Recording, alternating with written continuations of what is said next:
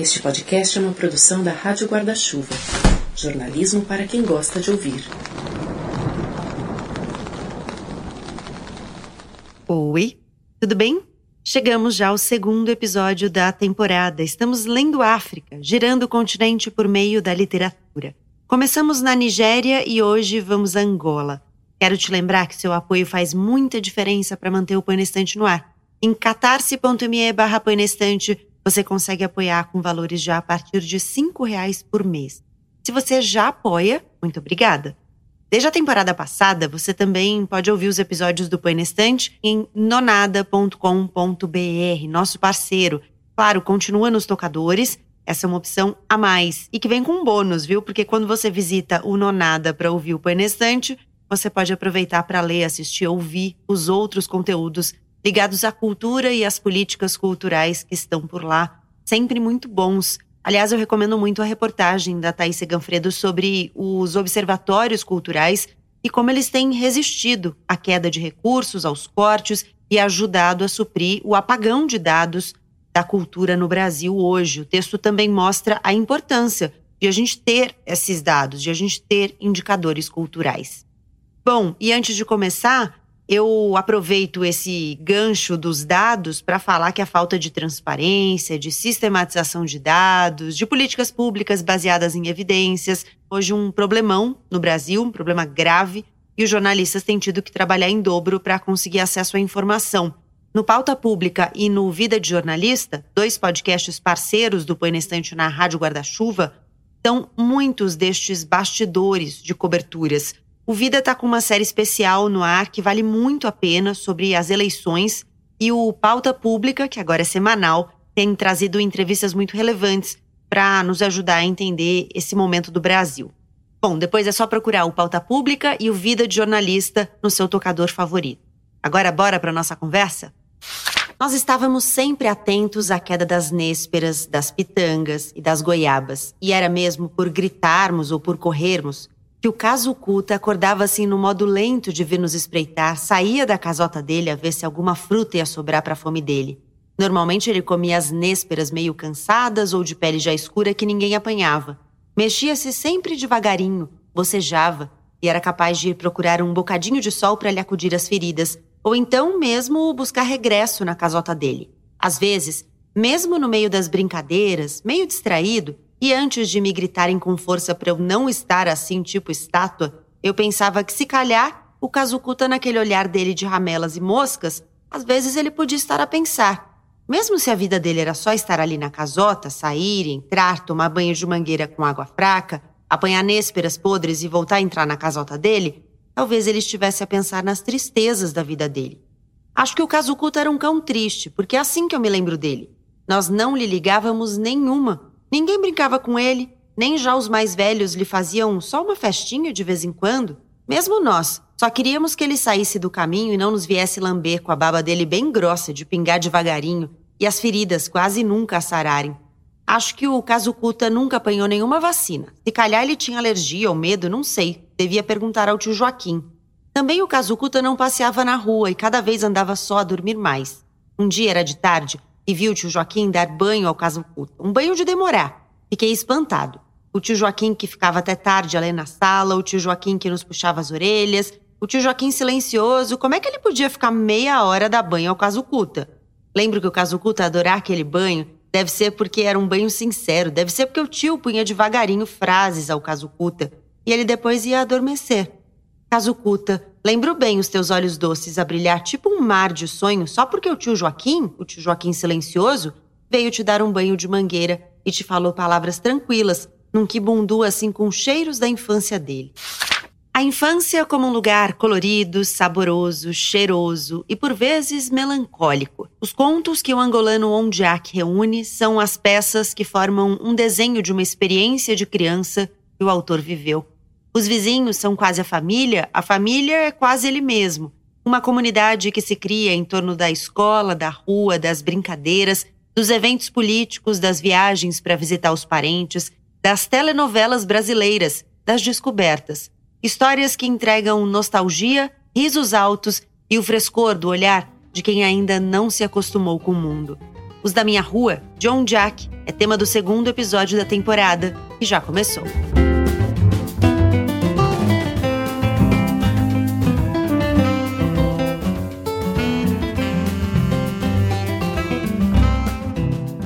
Bem-vinda, bem-vindo ao segundo episódio da temporada Leia África. O Põe é um clube do livro em formato de podcast. Tem sempre dois convidados comigo para pensarmos uma mesma leitura. A gente troca impressões, ideias, questões que nos ocorrem durante o percurso por um mesmo livro e para falar sobre os da minha rua do angolano Ondiak. Eu convidei a Fabiane Guimarães e o Renan Suquevicius. Um prazer enorme ter vocês aqui. Muito obrigada pela presença. Vou pedir para que vocês contem quem são vocês.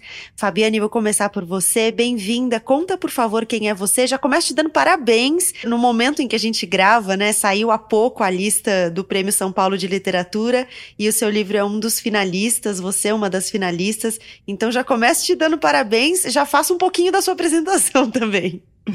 Obrigada, Gabi. Eu fiquei muito feliz com, com, com essa indicação. Estou muito feliz de estar aqui, agradeço o convite. Adorei, adorei o livro e, enfim, eu sou escritora, é, sou autora do livro Apague a Luz Se For Chorar, meu romance de estreia, como você mencionou, é, é finalista do Prêmio São Paulo de Literatura na categoria estreante. É, e eu estou lançando aí ano que vem pela Alfaguara meu segundo romance, Como Se Fosse um Monstro. Acho que é isso. Muito bem. Olha, se você não conhece o livro da Fabiane, recomendo muito. Tem inclusive resenha dele no Põe na Estante, então dá para dar uma espiadinha lá no arroba Põe na Estante no Instagram para achar a resenha. Renan, bem-vindo. Quem ouve sempre o Põe na Estante já te conhece. Quem ouve outros podcasts da Rádio Guarda-Chuva também, conta quem é você. Oi, Gabi. Oi, Fabiane. Oi, ouvintes. Prazer estar aqui de novo. Eu sou Renan, sou jornalista sócio fundador, junto da Gabi, do Tomás e da Juliana, da Rádio Guarda-Chuva, uma rede brasileira de podcasts jornalísticos. Apresento lá o Finitude, também o Dissidentes, e vez ou outra a gente faz aí um Finitude na estante, né, Gabi? Junção do Põe na Estante com o Finitude, discutindo literatura e os temas do Finitude. É, sou jornalista, trabalho na Rádio Bandinos FM, também com você. é, e sou um entusiasta da literatura em português, escrita sobretudo no, no, né, nos países africanos e não só da literatura, mas acho também da música. É, eu primeiro conheci a música cantada em português no continente africano e depois fui mergulhar na literatura. E estou muito feliz de estar aqui. Obrigado pelo convite. Eu que agradeço pela presença de vocês, pelo tempo de vocês, por vocês terem topado essa leitura. E vou começar por esse ponto que você trouxe, Renan, que é a literatura de língua portuguesa, né? Foi muito difícil. Eu até fiz esse aviso no início do primeiro episódio da temporada que foi muito difícil selecionar os livros dessa temporada, porque hoje a gente tem muita literatura de países africanos sendo publicada no Brasil e tem muita coisa boa saindo. As descobertas têm sido muito agradáveis. E Além disso, tem os livros que a gente já conhece há mais tempo, que, enfim, já fazem parte um pouco da nossa estante. E foi muito difícil esse episódio em especial, porque eu gosto muito de vários autores de Angola. E eu fiquei assim, meu Deus, o que escolher? é, e eu acho que alguns autores, né, talvez sobretudo de Angola e Moçambique, sejam mais conhecidos no Brasil, Mia Couto, Agualusa, né, o José Eduardo Agualusa, a gente até falou de um livro do Agualusa em uma outra temporada, são mais conhecidos aqui. E o Ondiak, apesar de já ter muitos livros publicados, não é tão conhecido ainda, não é tão lido no Brasil. Então foi uma das coisas que me levaram a ele. E uma outra coisa foi que eu pedi uma indicação para Mariana Brecht, escritora, que também já participou do Poenestante, para ajudar a compor essa temporada. E ela falou com tanto entusiasmo desse livro em especial, falando do frescor que o olhar que ele constrói como narrador, um narrador criança, né? O frescor que ele traz nas histórias, que eu falei assim, é isso, vamos nesse livro que eu acho que vai ser muito legal. E eu fiquei muito contente que a gente vai poder falar sobre ele, porque eu acho ele uma delicinha de ler e queria saber o que vocês acharam. Então, eu adorei o livro. Eu acho que esse livro ele tem uma particularidade que eu achei muito interessante, que é os contos do começo são mais leves, são contos muito gostosos que remetem muito à infância, né? Então eu, eu me lembrei da minha infância em diversos momentos. Tem aquela sensação nostálgica que você é transportado para aquele sentimento de ser criança, e quando você é criança, você não se você não não não está muito atento a todos as, os problemas graves que existem ao seu redor, então é uma visão meio de encantamento. Mas conforme o livro vai prosseguindo, ele vai ficando mais tenso, mais sério. E para mim o último conto é magistral em reunir todas essas características, né? Porque é um livro de contos, mas de certa forma ele também tem uma, uma narrativa ali, né? Porque você é uma unidade, né? Exatamente. Você acompanha o crescimento desse personagem e eu amei isso, achei sensacional, gostei muito de conhecer esse autor. Fiquei muito curiosa, vou até atrás dos outros livros dele agora, assim, porque eu achei que ele é, é fantástico, assim, que ele fez aqui. É, primeiro, eu fiquei muito encantado com a capa, né? Até comentei com a Gabi quando ela me entregou o livro, esse amarelo, achei linda a capa, os desenhos, né? Uma coisa meio minimalista, já, já achei maravilhoso de cara. E quando eu comecei a ler os contos, foi muito agradável, uma surpresa muito agradável, porque muitos dos personagens que estão no conto são personagens que estão num outro livro do Ondiak, que é Bom Dia Camaradas, que foi o primeiro livro do Ondiak que eu li. E eu adorei Bom Dia Camaradas. Então foi como rever alguns, não amigos, mas rever algumas pessoas queridas, né? Muitos dos personagens estão nesse livro. E aí quando eu fui vendo que as pessoas estavam de novo aqui, em outras situações ou em situações parecidas, é como se tivessem lançado uma, uma primeira temporada de uma série e de repente eu fico sabendo que tem uma segunda temporada, sabe? Então foi muito legal poder é, rever e ser invadido por essas mesmas sensações que a Fabiane fala, assim, dessa, desse olhar da infância, né? É, que ao mesmo tempo, e eu não sei se o Ondiak tem essa pretensão de fazer um registro histórico, mas ele faz um registro histórico, político, geopolítico do mundo, é, num olhar de uma criança em Luanda mas sem essa pretensão de ser político ou ser politizado, né? Só uma criança olhando o mundo do jeito que ele é. E isso é muito bonito. Os meus primos não gostavam muito de ir ao comício do Dia Internacional do Trabalhador. Nem era obrigatório, a camarada professora disse que só ia quem quisesse, mas eu adorava os comícios naquela altura. Nem sei explicar bem porquê, era tudo especial acordarmos cedo, fazermos formação, cantarmos o hino e irmos juntos, mais ou menos organizados, até o Largo 1 de Maio, Sim, o largo chamava-se mesmo 1 de maio. Cheguei à escola bem cedo. Pés doíam-me, magoavam-me em vários pontos, até já me doía a parte do calcanhar também. Mas eu estava bem estiloso e aguentava. Sentia um fresquinho nas costas, era o cantil completamente congelado. Bons cantis, esses soviéticos, desde que se conhecesse essa técnica de congelar no dia anterior. E fomos.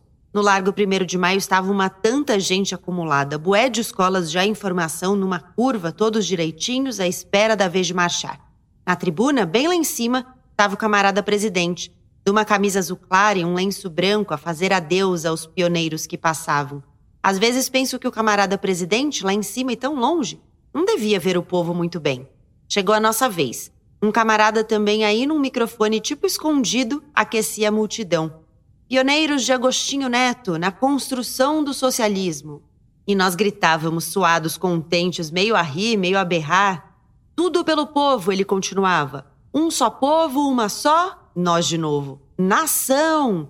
Passamos mesmo em frente ao camarada presidente e ainda via Paula Simons e o Ladislau, namorado da minha prima Fatinha, a falarem no microfone que eles punham assim no ombro, tipo carteira das meninas. Estavam a gravar uma reportagem, eu sei, uma vez eu já tinha ido à Rádio Nacional e tinham me explicado tudo. Essa perspectiva política eu achei genial, como ele colocou. É bem, é bem sutil, né? Mas está ali o tempo inteiro a questão, a questão política.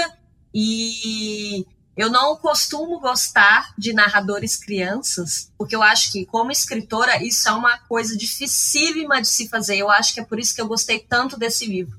Eu acho que você dominar a arte de ter um narrador criança, você tem que ser muito bom para conseguir fazer isso sem que fique piegas. E, enfim, eu acho que ele, ele fez uma coisa muito difícil e isso me fez, como escritor, admirar o livro mais ainda. Eu concordo totalmente. Acho muito difícil fazer narradores crianças que são convincentes, é, sobretudo, né? E, e eu acho que talvez muito dessa, desse convencimento, o porquê parece verossímil pra gente, é também porque é, é, bastante autobiográfico o livro, né? Em um dos contos, inclusive, aparece o nome dele. Ele diz o nome dele, porque o nome dele ele, ele é conhecido como Ondiak, mas o nome dele é Indalu de Almeida. Eu não sei se a pronúncia está correta, mas é, não é o, o nome de nascimento. Ondiak não é o nome de nascimento dele, né? E em um dos contos tem uma troca, um diálogo e alguém pergunta o nome dele e ele fala o nome dele. E então você vê que tem muito mesmo autobiográfico. Claro que não necessariamente significa que o Tali aconteceu com ele, mas certamente há algo da infância dele que tá tá colocado ali naqueles contos. E eu acho muito gostoso uma coisa que é, eu cresci em São Paulo, mais do que isso, eu cresci em apartamento. E eu, em geral, morei em prédios em que não tinha criança. É, eram poucas crianças no prédio. Então eu não tinha os amigos do prédio, eu não tinha os vizinhos, eu não tive essa criação de uma comunidade ali é, de vizinhos. E ele cria, né? Os da minha rua são justamente as pessoas que moram ali nas casas ao lado, que se frequentam, são famílias que trocam coisas, inclusive histórias. E eu, apesar de ter nascido e crescido em São Paulo, eu passei boa parte das minhas férias em uma cidade do interior de Minas, Carmópolis, que é a cidade da, onde a minha mãe nasceu e onde a minha avó viveu até falecer há pouco tempo, e onde vão eram meus tios e meus primos e tudo mais, em que era isso, era totalmente os da minha rua. Então era, vai lá no fulano, pega não sei o quê, vai lá no ciclano, vai saber de não sei o quê. Então isso me pareceu muito gostoso, porque também remeteu um pouco a essa vivência de uma comunidade que se cria, né? Total, total. Comigo aconteceu exatamente o contrário. Eu sempre morei em casa, é, na periferia de São Paulo, imaginando anos 90, anos 2000, talvez eu tenha sido da última geração que brincou na rua, né? Então passava o dia inteiro na rua, tinha muitas pessoas, almoçava na casa das pessoas, tinha vida social na rua, né? E a, e a interação social, inclusive entre os pais os meus pais e os pais das outras pessoas da rua aconteciam porque tinha uma interação primeira entre as crianças. Então eu me identifiquei muito, muito, muito com o livro dele, apesar de tão distante, né? Apesar de ser uma outra realidade, ele está falando de Luanda e eu também ser de São Paulo, eu vi muitas similaridades. E diferentemente de vocês duas, eu sou fascinado por é, livros que são na perspectiva de uma criança ou de um jovem ou de adolescente ou de um jovem que é, olha para trás e consegue ver o seu desenvolvimento, seu crescimento. Eu até fiquei pensando assim, quais são esses outros livros que me encantam muito? Eu acho que alguns muito parecidos, isso pode servir até como um chamariz para quem é, quer conhecer a obra do Don Jack, sobretudo essa que a gente está falando, né, os da minha rua. Eu acho que tem muitas semelhanças com o Nude Botas do Antônio Prata, que eu adorei ler, que é um esse olhar um pouco, embora seja ali quase uma coisa, quase uma crônica é um olhar curioso de uma criança olhando para os adultos, olhando para o mundo, olhando para a cidade de São Paulo, que era uma coisa que era muito distante também da, da minha realidade de infância, né? Ele estava falando de uma cidade diferente da, da, da, região que eu cresci ali.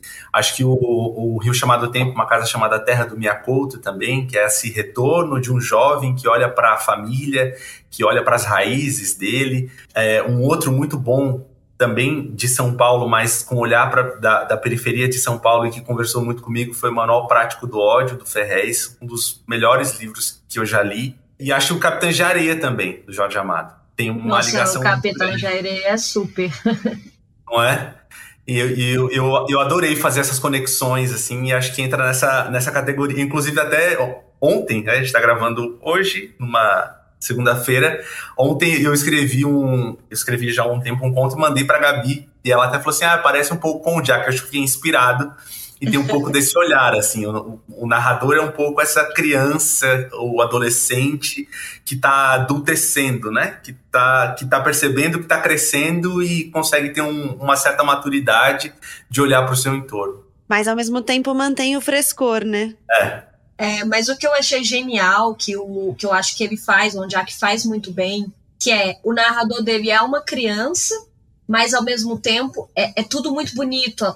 Ele escreve de uma forma muito bonita, porque o, o, um erro comum de, de, de, escritores quando vão escrever narradores crianças é que acaba uh, fazendo uma linguagem, uma sublinguagem, digamos assim, com erros ortográficos, tenta emular, na verdade, a fala da criança para poder narrar. E eu não vi uma simplificação, né? Exatamente. Onde há que ele não faz isso? É obviamente que ele coloca os diálogos ali muito é um diálogo que flui muito delícia, assim, mas os trechos do, das narrativas são, são bem tranquilos e bem, bem. Ao mesmo tempo que você entende que é uma criança, não é uma criança, é, digamos assim, não é infantil demais. Não te passa essa impressão. Então eu, eu gostei muito. É, me lembrou Festa no Covil, do Juan Pablo Villa Lobos, que também é narrado por uma criança, e é um livro que eu gosto muito. Um livrinho, assim, sabe? É, mas o Festa no Covil é bem mais pesado, né? E o Ondiak aqui, para mim, como eu já mencionei, a, coisa mais brilhante do livro é como ele vai mostrando esse, esse personagem crescendo, né? E quando o personagem vai crescendo, ele cresce também não só na visão dele, como na, na, na, em todas as outras coisas, na linguagem dele. Eu achei isso genial, assim, a gente é transportado junto com ele, assim, até na própria seriedade. No começo ele é uma criança levada, esperta, depois ele vai ficando um pouco mais triste, até culminar com o conto do abacateiro, que para mim acho que talvez seja meu preferido. Assim. Deixei os braços pousarem na madeira inchada e úmida, abri um pouco a janela, a pensar que isso de olhar a chuva de frente podia abrandar o ritmo dela. Ouvi lá embaixo, na varanda, os passos da avó Enete que se ia sentar na cadeira da varanda a apanhar fresco. Senti que despedir-me da minha casa era despedir-me dos meus pais, das minhas irmãs, da avó, e era despedir-me de todos os outros, os da minha rua. Senti que rua não era um conjunto de casas, mas uma multidão de abraços. A minha rua, que sempre se chamou Fernão Mendes Pinto, nesse dia ficou exprimida numa só palavra e quase me doía na boca se eu falasse com palavras de dizer infância. A chuva parou. O mais difícil era saber parar as lágrimas. O mundo tinha aquele cheiro da terra depois de chover e também o terrível cheiro das despedidas, não gosto de despedidas porque elas têm esse cheiro de amizades que se transformam em recordações molhadas com bué de lágrimas. Não gosto de despedidas porque elas chegam dentro de mim como se fossem fantasmas mugimbeiros que dizem segredos do futuro que eu nunca pedi a ninguém para vir soprar no meu ouvido de criança. Embora seja uma criança, ele está olhando muito para o mundo dos adultos também, né? Para as referências adultas pros, pros pais, pro tio, pra avó, pros professores. Eu amo os, os professores. Os professores são muito diferentes. É, é, eu também. Os professores são muito bons. É muito bom. Um dos contos no, no final, eu até anotei o. Marquei aqui que é um pingo de chuva que e ele abre lindo fa falando justamente dessa essa brincadeira, essa coisa que ele faz com as palavras que ele fala que as despedidas têm cheiro, né? E aí ele vai escrevendo a luz do sol no apartamento dos professores quando ele vai fazer uma despedida, como os professores estão sentidos. Então é uma criança, mas olhando para um sentimento universal, né? Que é o sentimento de alguma tristeza, de alguma nostalgia quando você encerra alguma coisa e vai embora. Mas ele tá entendendo aquilo de algum jeito, mas traduzindo numa linguagem poética, numa linguagem simples, sem ser simplista, né? Exatamente. É exatamente isso que acontece. E essa questão da despedida Teixeira, ele repete, né? Ele repete é. essa questão o último conto, e, e, que eu acho que é sim autobiográfico. Nesse caso, eu acho que é muito dele mesmo, essa questão da despedida, do cheiro, da. Enfim, é um personagem que está se despedindo ali da infância, né, para a vida adulta. E, enfim, eu amei. Eu acho que tem uma coisa muito legal, casa justamente com frescor, que é as crianças, elas são seres humanos que ainda não se acostumaram, né? E então tudo tem essa coisa de esse tom de descoberta. E é muito gostoso você ler, porque tem a descoberta das brincadeiras, tem a descoberta da escola, tem a descoberta dos momentos em que ele vai participar de comícios e de manifestações do primeiro de maio, tem a descoberta da sexualidade do que ele sente quando tá perto de uma menina, da menina que é bonita, da menina que quer dar um beijo de língua e que ele tem medo, enfim, e várias outras descobertas. E ao mesmo tempo, tem uma ao mesmo tempo que as crianças elas não se acostumaram, elas também não se limitaram, né? Elas aprendem, elas sabem as coisas e não tem um filtro ainda totalmente social ali, né, para as coisas que você aprendeu. Então, tem um conto de que eu gosto muito, que é da professora Genoveva, que ela vai até a casa pede para falar com a mãe e a mãe tá com cólica. E aí ele fala que a mãe tá deitada porque tá com a menstruação e ele faz uma mega explicação sobre a menstruação e como as mulheres sentem dores durante a menstruação e tal. E a professora fica preocupada e depois liga para a mãe para dizer: "Olha, seu filho tá sabendo um pouco demais sobre menstruação". Então tem uma coisa cômica também, assim, é um pouco engraçado, foi um livro que me fez rir. O Lima era um senhor muito magrinho, que também bebia bem, tinha os olhos sempre a brilhar e a boca sempre a rir.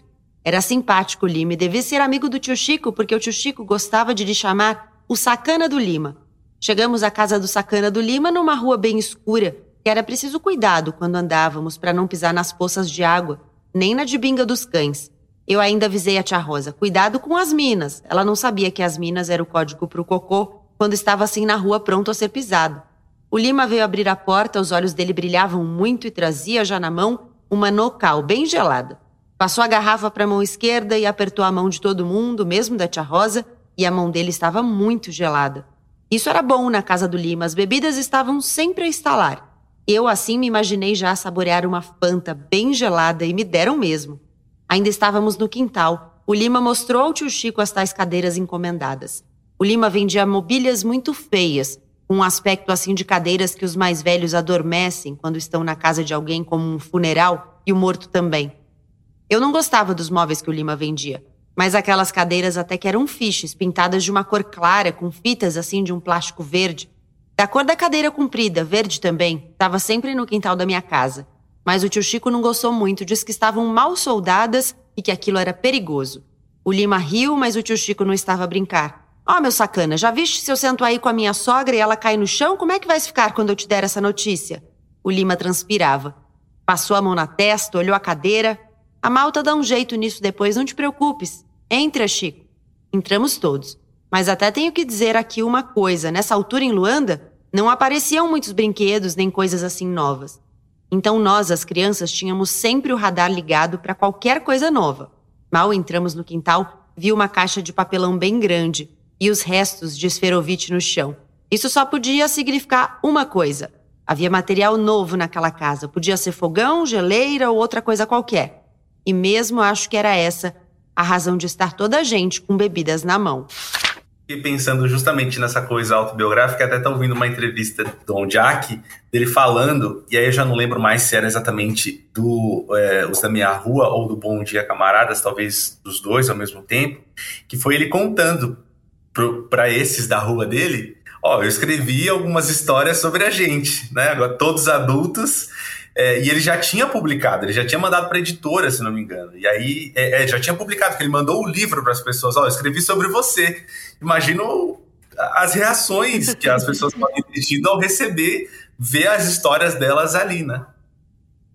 É, mas é uma coisa que eu achei muito. É um livro leve, é um livro muito engraçado diversas vezes, mas ele tem uma tristeza nas entrelinhas que eu achei particularmente bem doloroso, assim, porque, por exemplo, no conto, eu até marquei ele aqui, que é um dos meus favoritos, que é o No Galinheiro, no Devagar do Tempo, né? Que é quando a Charlita, a amiga que tem um problema nos olhos, vai para Portugal com o pai para trocar os óculos e fica todo mundo ansioso, né? Porque a Charlita vai voltar de Portugal ela vai trazer, ela vai vir de óculos novos e a gente vai continuar vendo rock santeiro, né?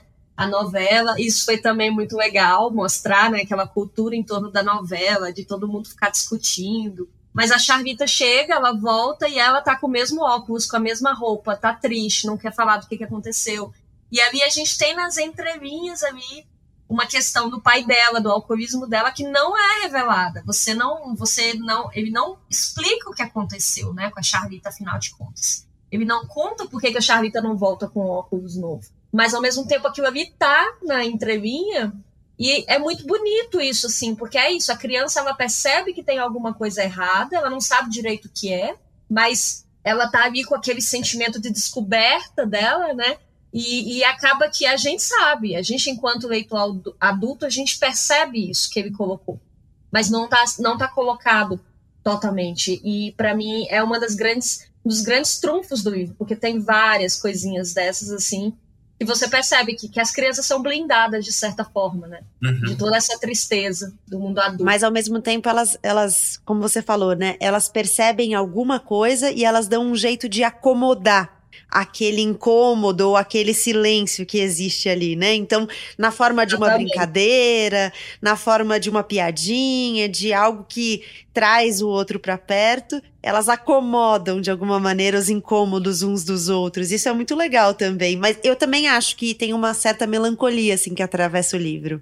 Sim, inclusive quando é, o personagem vai né, até a Charlita no galinheiro, e aí ela pergunta: você vai me perguntar também do que, que aconteceu? E aí, para mim é muito lindo quando ele fala assim: é, não, eu só quero te contar o que, que aconteceu na novela. Então, é, é assim, maravilhoso. Eu achei brilhante. Eu também adorei isso. Isso é muito legal, né? Essa coisa do intercâmbio cultural entre os países de língua portuguesa, que vários autores relatam isso, né? Então, ele fala das novelas, das telenovelas, ele fala também da música do Roberto Carlos, né? Que é, tocava nos rádios e ele sabia as letras e tudo mais. Então, e no final ele faz, inclusive, um agradecimento, né? No final do livro, onde Jack tem uma, uma lista ali de agradecimentos, e ele coloca as músicas do Roberto Carlos, a, da Adriana Calcanhoto, ele menciona também. Uhum. Eu acho isso muito legal, porque a, o Renan falou da música no início, e eu acho que a música é um dos pontos de intercâmbio mais fortes, talvez. E as novelas a gente sabe que elas são muito presentes, não só nos países de língua portuguesa, mas é algo que a gente exporta, né?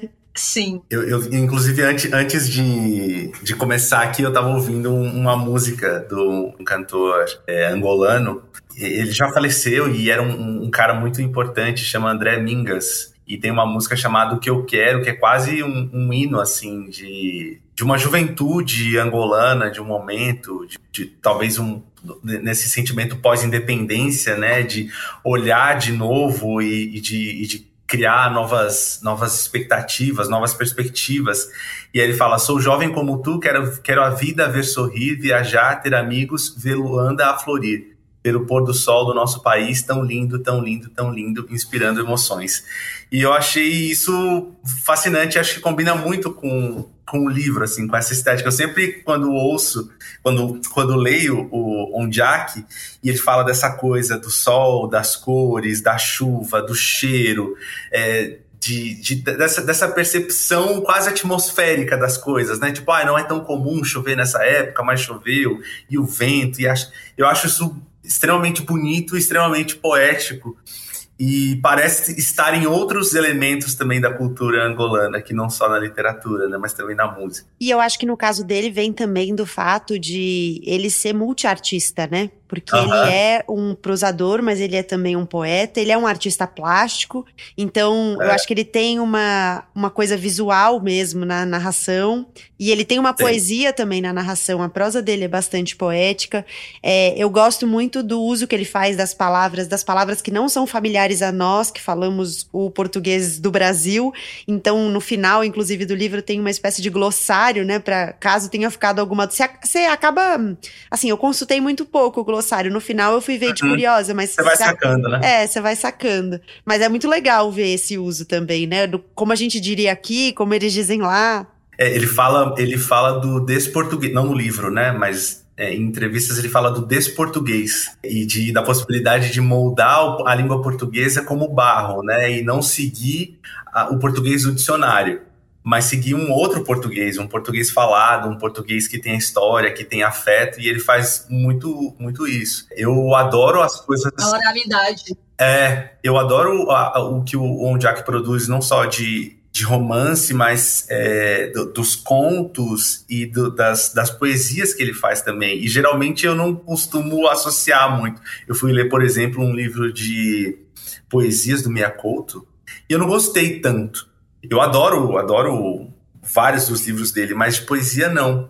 É, e tem algumas coisas do Onjak assim que eu acho fabulosas. Então ele, ele consegue me agradar em todos, todas as frentes. Uma pessoa, quando é criança, parece que tem a boca preparada para sabores bem diferentes, sem serem muito picantes de arder na língua. São misturas que inventam uma poesia mastigada, tipo segredos de fim de tarde. Era assim antigamente na casa da minha avó, no tempo da Madalena Camusequelê, O sol ainda quase não tinha ido embora. Ali mesmo, em frente à casa da minha avó em É, havia muita poeira dos caminhões com trabalhadores soviéticos. Todos saíam do trabalho com fatos azuis e capacetes amarelos. Eram as obras do mausoléu que estavam a construir para o camarada presidente Neto. O mausoléu que nós chamávamos de foguetão, pois parecia um foguetão que ia mesmo voar. Estávamos sentados no muro. Era já nosso hábito fazer assim uma pausa de ver aquela tanta gente sair contente. O trabalho deve ser uma coisa muito chata, porque todo mundo ri quando sai do trabalho. Éramos ainda alguns, nós, os primos, os da casa do Sr. Tuarles e até o Gadinho e o Paulinho. Quando a Madalena chegou com dois sacos de compras, nós espreitamos. Óleo, duas garrafas. Sabonete, três barras. Lata de chouriço, duas. Açúcar, um saco. Fósforos, quatro caixas. Sal grosso, dois sacos pequenos. Foi esse o azar da Madalena. Na imaginação de nós todos, ao mesmo tempo, nessa tarde tínhamos apanhado bué de mangas verdes na casa da dona Libânia. A Madalena entrou, foi arrumar tudo na dispensa e depois nos encontrou já com o plano. Madalena Camusequele, o Paulinho falou. Não dá para nos desenrascares num bocado de sal grosso? Camusequele é tua tia, estás a ouvir? A Madalena não gostava daquele apelido forçado que meu primo Nitó tinha lhe aplicado. Isso porque ela tinha um rabo assim sobressaído, como dizia o Nitó. Mas depois a tia e a Naima falaram bem com a Madalena. Nos dois sacos de sal grosso era só tirar lá duas mãozinhas que nem a chamaria da conta. Havia bué de manga verde. E a avó e a tia tinham ido numa missa urgente de um enterro de última hora. Éramos bué, ao fim da tarde, com banda sonora dos caminhões, éramos bué a olhar assim para Madalena. E ela olhou para mim.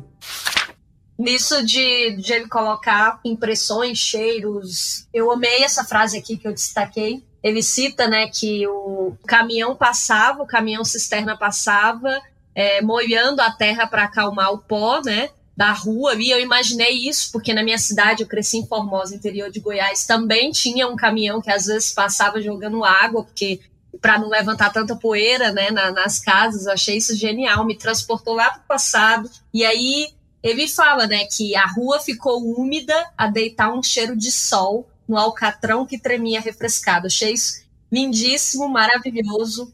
É, eu também admirei muito que quando ele diz que o russo, né, o, sovieta, o soviético tá lá dirigindo o caminhão, eles ficavam naquela, né, de gritando o cara, provocando o cara, gozando da cara do cara. E aí ele fala que o, o soviético xingava eles na língua dele, que parecia um português mastigado e cuspido ao contrário. Isso é genial.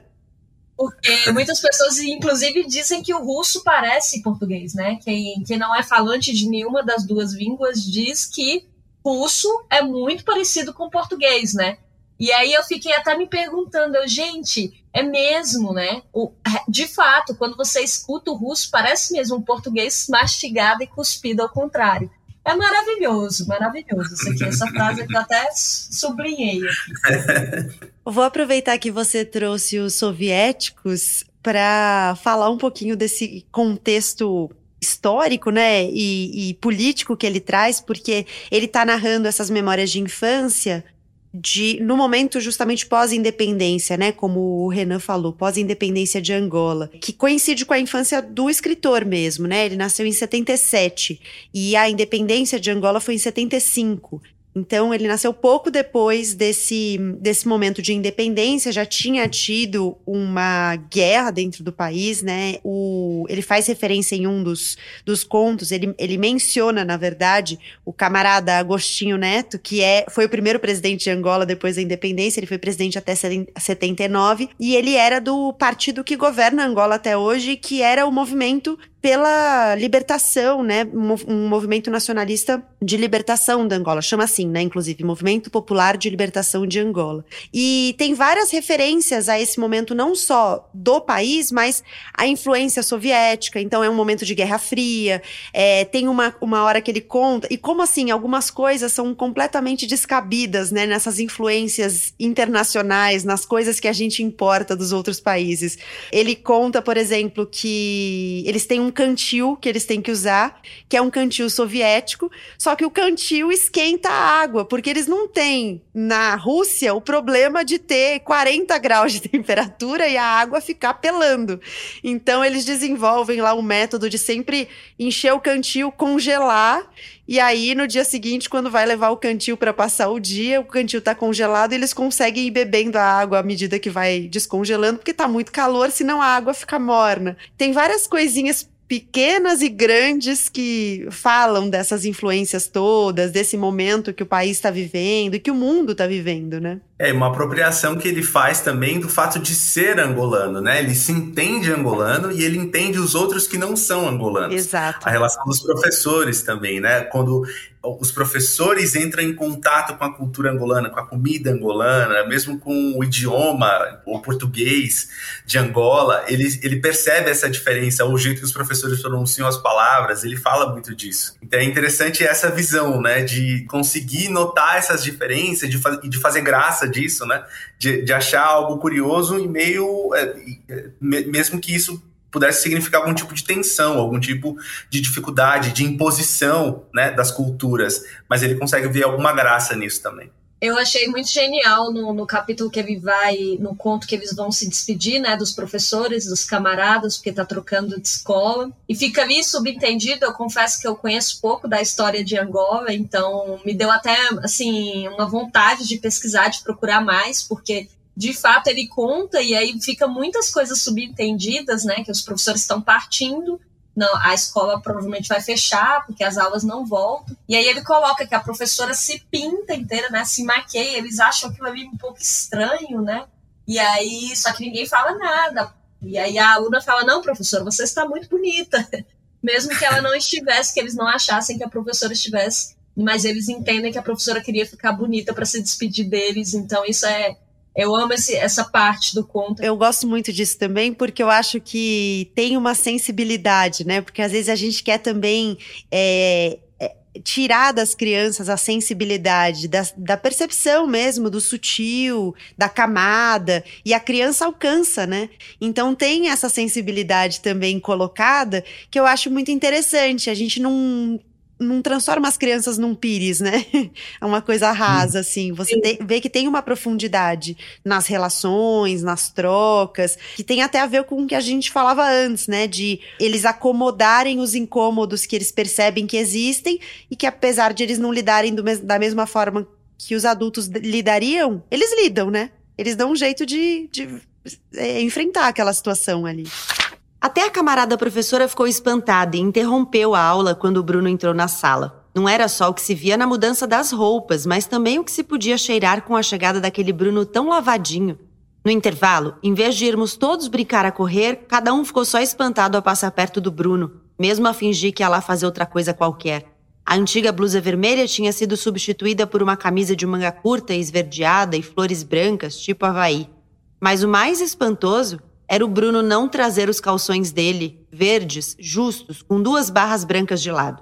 A pele cheirava a sabonete azul limpo, as orelhas não tinham cera, as unhas cortadas e limpas, o cabelo lavado e cheio de gel. Até os óculos estavam limpos, tortos, mas limpos. Lá fora a gritaria continuava. O Bruno, ao contrário dos últimos seis anos de partilha escolar, estava mais sério e mais triste. Fiquei no fundo da sala, eu era o grande amigo do Bruno e mesmo assim não conseguia entender aquela transformação. Olhei o pátio onde as meninas brincavam 35 vitórias. Na porta, uma contraluz do meio-dia iluminava a cara espantada da Romina. Eu olhava a Romina, o sol na porta e o Bruno também. O Mujimbo já tinha circulado lá fora e eu nem sabia. Havia uma explicação para tanto banho e perfumaria. Parece que o Bruno estava apaixonada pela Ró. A mãe do Bruno tinha contado à mãe do Elder todos os acontecimentos incríveis da tarde anterior. A procura do bom perfume, o gel no cabelo, os sapatos limpos e brilhantes, a camisa de botões. A mãe do Bruno disse à mãe do Elder: Foi ele mesmo que me chamou para eu lhe esfregar as costas. Depois do intervalo, o Bruno passou-me secretamente a carta. Quando a gente é criança, os professores são as nossas grandes referências, né? A gente tem contato com alguns adultos principais, né? São nossos pais, as pessoas da nossa família e os professores. Não tem outros tantos adultos. É muito comum, por exemplo, a gente querer ser professor quando a gente é criança, né? Falar Sim. que vai crescer e quer ser professor. Que é a referência profissional que a gente tem. Coitados é, dos é muito... meus irmãos, o que eu dei de aula para eles. e, e, é interessante isso, é interessante esse olhar para os professores especificamente, né? E, e eu, eu, lendo esse livro, O Bom Dia Camaradas, eu lembrei muito dos meus professores, né? A diferença que pode fazer o contato com o professor na nossa vida, né? Então, assim, imagina essa, essas crianças em Angola tendo contato com esses professores cubanos. Que impacto isso teve na vida, desse, na, na formação deles, né? No olhar deles para Cuba, no olhar deles para a geopolítica, sei lá totalmente diferente de alguém que obviamente não teve contato com eles, porque ficou essa marca na infância. Não é uma coisa, mesmo que você leia um livro, que você ouça um podcast, qualquer coisa que você faça, não vai ser semelhante, né? Um estudo a uma experiência, uma vivência, né? Sim, e eu acho que essa parte da vivência é tão forte e traz um ar tão verdadeiro para o livro o tempo inteiro. Não só a vivência dele com os professores, com os camaradas na escola, mas a vivência dele ali testemunhando pela primeira vez uma, uma televisão a cores, a vivência uhum. dele se reunindo para assistir a novela, é, essas questões de, é, eu achei muito interessante a expressão tirar um fino, né, que é pegar a cerveja, falando um pouco do, do intercâmbio que eu essa foi a única expressão que eu não entendi muito bem no começo. Depois eu entendi que era tirar um chopp da cerveja lá, né? E enfim, tudo isso é muito é muito próprio, é, é de um olhar de quem conhece, de quem esteve lá, que, que a gente jamais poderia escrever sobre isso, né? Que é voltando para aquilo, é, escrever sobre a própria aldeia. E isso é, é, é. lindo, e isso soa tão verdadeiro e soa tão gostoso, né, para quem está lendo. Eu, eu, lembrei de uma professora minha, e eu queria só fazer um pontuar aqui, que eu acho bem importante isso. professora Mônica, estava no terceiro ano do ensino médio, eu não sou um, eu não sou um leitor desde a infância. E quando eu estava no último ano do ensino médio, eu, a gente tinha que fazer um seminário sobre Capitães de Areia e eu não li o livro. Eu enrolei e ah, fiz uma apresentação. não, aí vem a parte boa da história. Não, a professora adorou a minha apresentação. E aí ela começou a me usar como exemplo para o restante da sala. E eu fiquei extremamente constrangido, porque eu falei, caramba, eu enganei ela, eu não, eu não li o livro. E ela falou com tanta graça do aquilo que eu tinha trazido, que eu fiquei com vontade de, de ler o livro. E foi o primeiro livro que eu li e entendi e gostei. E ela, ela, ela fez total diferença na minha vida. Sabe? É, a partir dali eu comecei a ver que era possível emergir naquela, no, num livro me identificar com as histórias, fazer sentido. Então, acho que é um pouco isso, né? Dessas pessoas que a, aquela fala dela naquela aula, naquele dia especificamente, mudou a, a minha relação com a leitura, por exemplo. Ah, isso é Legal. é muito lindo. Eu me lembrei também muito dos meus professores, muito porque era uma cidade do interior, então tinha muito isso de que os professores vinham de fora, alguns deles vinham de Brasília, né, no caso, eu também tive uma professora que era uma camarada, digamos, entre aspas, porque ela era de Brasília, a professora Michele, também no terceiro ano. E essa professora, eu acho que hoje eu não seria a escritora que eu sou sem a influência dessa professora, porque eu me senti extremamente, meu Deus, para onde. Olha onde eu moro, olha o que eu vou ser. E essa professora, eu sempre gostei de escrever, e aí nas provas dela de história, ela era professora de história, eu ficava escrevendo assim, longos parágrafos, porque eu amava escrever. E ela vinha e elogiava tudo que eu escrevia. E ela falava: Você tem um talento enorme para escrever. Eu falava: Mas, professora, ela, o que, que você quer fazer de faculdade? Eu falava: Ah, não sei. Ah, jornalismo, né? Porque a única coisa que tem para escrever é curso de jornalismo. E aí eu falava: Ah, eu queria o UNB, mas eu não sei se eu passo. E ela: Você passa sim. Você vai atrás disso. E é por causa dela, inclusive, que eu fiz o UNB, que eu fui correr atrás, que eu fui estudar, porque foi principal professora da minha vida, assim, que me, me motivou para ser quem eu sou hoje. Então, de fato, esse livro ele tem muita muita homenagem para as professoras, né? Os professores. Que legal, que legal ouvir essas histórias também. Deixa um vivo aqui aos professores que nos fizeram quem somos hoje, né? Isso é muito legal. Ó, oh, filho, não pode chamar a mãe? Preciso muito de falar com ela. Isso de eu preciso muito de falar com ela era uma frase que eu já conhecia de outras pessoas. Mesmo eu já tinha sido ralhado muitas vezes pelo meu pai, só por ter lhe acordado na conta de umas pessoas chatas que tinham vindo lhe incomodar. Uma vez eu fui acordar o meu pai. Pai, tá lá embaixo o camarada João, veio pedir cigarros. Meu pai disse assim, meio a dormir: Cigarros, abada merda. Mas não podia dizer isso ao camarada João, então menti que meu pai estava mal disposto e eu não tinha conseguido lhe acordar. Também às vezes a minha mãe dizia para eu ir de novo até o portão, pequenino, dizer que a mãe estava a lavar a cabeça e ainda ia demorar uns 45 minutos. Mas naquele sábado eu nem precisava de inventar nenhuma história. Professora Genoveva, eu não posso acordar a minha mãe. Ó oh, filho, mas eu preciso mesmo de falar com ela. Mas ela foi se deitar porque estava muito incomodada. Ah, sim? Sim, é que ela hoje acordou com a menstruação, estava cheia de dores. A professora Genoveva fez uma cara muito estranha. Parecia que tinha dores de menstruação também. Limpou o suor da testa, do queixo, mas não adiantou muito, porque continuava toda molhada. Hoje de manhã, minha mãe acordou cheia de dores. A professora sabe como é, encostei-me no portão. Quando aparece a menstruação, depende muito das mulheres, mas algumas têm muitas dores. A minha mãe nem sempre, mas dessa vez está cheia de dores. Tomou dois comprimidos para as dores antes do almoço, mas quando acabou de almoçar, ainda tinha dores e disse-me que se ia deitar a ver se lhe passava a moinha. A professora Genoveva transpirava muito. Olhava para mim com os olhos muito abertos. Mas não sei o que lhe estava a acontecer. Fiquei um bocadinho preocupado. Tem uma coisa que eu acho que é legal de dizer, né? Na verdade, tudo que a gente falou já, já tem a ver com isso, mas que é a construção de memória, né? Eu acho muito legal e muito rico você perceber como a memória é construída, como nesse caso ela tem âmbitos sinestésicos, né? Então ele vai descrever, como vocês falaram, os cheiros, os, as cores, os sons e tudo mais. E como a memória ela é fluida, né? Então tem uma coisa de ele descreve e aí depois tem o amigo que chega e, e fala que aconteceu a coisa de um jeito meio mais ou menos, não foi bem assim. é, e aí tem o contato dele também com as fotografias, que a fotografia é meio que uma concretização de um momento na memória, mas não da história da memória, né? Então a fotografia, ainda que seja concreta, ela também te dá a possibilidade de criar a, a memória que vem com ela e que a explica e tudo mais. Eu terminaria olhando para isso porque eu acho que é muito rico você pensar e, e me fez pensar muito no, no, meu processo, e acho que nos processos de todos nós, de, de olhar para trás e, e, construir o que faz sentido pra gente mesmo, né? Que talvez não seja bem o que aconteceu, mas na nossa cabeça foi daquele jeito, ou faz sentido que a gente complete os vazios daquele jeito. Uhum. E às vezes voltar, né? Olhar para trás, e é interessante, às vezes, assim, lugares da infância. Esses dias eu tava comentando com um colega de trabalho, mostrando a, a rua em que eu morava, que eu morava com os meus pais. Aí coloquei no Google o, né, o carro do Google passa ali e faz a foto. E aí eu fiquei meio chocado, assim, com a rua como ela era pequena. E muitas das vezes isso passa na minha cabeça quando eu volto em algum lugar, a igreja, a escola da infância, como esses lugares pareciam tão gigantescos, né? Quando a gente era criança, na ou na memória, pelo menos, pareciam tão gigantes. E agora eles meio que estão explorados, eles estão ultrapassados e a gente consegue ver eles talvez um pouco menor, talvez dentro de um contexto maior, né? As outras as coisas ao redor cresceram, porque a gente conheceu mais coisas com o passar do tempo, né? É, exatamente isso. Eu acho que uma espécie de filtro, né? É um é. filtro porque você ainda tem uma visão pequena, limitada, então tudo parece gigante, enorme. Eu concordo muito, Gabi, com essa sua visão sobre a memória. Inclusive, esse livro me fez revisitar algumas lembranças de infância que eu não lembrava que eu tinha.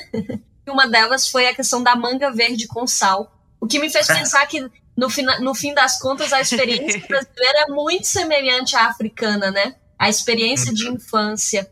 Porque eu também comia muito manga verde com sal escondido.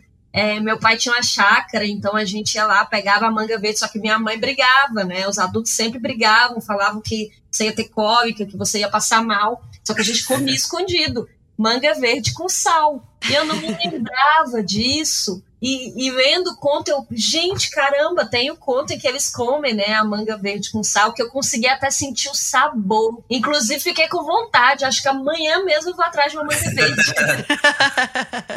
pra comer com sal. Muito bem.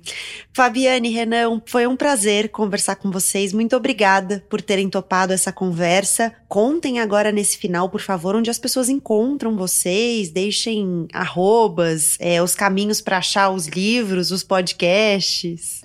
Sou muito presente em todas as redes sociais, as pessoas podem me achar aí no Instagram, meu, meu arroba é Fabi Guimarães, tudo junto. Meu Twitter é Real Fabiane. É, e meu livro, Apague a Luz Se For Chorar, está disponível em todas as livrarias físicas e online. Uh, tem na Amazon, tem no site da Companhia das Letras. É só digitar Apague a Luz Se For Chorar. Eu tô no Twitter e no Instagram como arroba Suquevicios e com podcasts nos tocadores, o Finitude, o Dissidentes e também tô no ar todo dia na Rádio Pandinhos FM entre 5 e 6 da tarde com o Noticiário de São Paulo. Obrigada, gente. Um beijo. Obrigada pelo convite, adorei. Tchau, tchau. Bom, estamos nos finalmente de mais um episódio. Na segunda sexta-feira de outubro a gente volta com uma viagem à África do Sul. O Põe está no Twitter e no Instagram como arroba Lá no Instagram, inclusive, você consegue acompanhar todos os livros da temporada. Tá lá no nosso feed qual é o planejamento inteiro, se você quiser ler junto com a gente para acompanhar cada episódio novo. Por lá saem informações também de eventos literários, resenhas, muitas trocas dá um pulinho nas redes sociais do Põe na Estante. Eu sou a Gabriela Maier, cuido da produção, do roteiro, da edição do Põe na Estante, o João Vitor Coura faz a mixagem de som e o Arthur Maier faz as capas dos episódios. Muito obrigada pela sua companhia e até o terceiro episódio.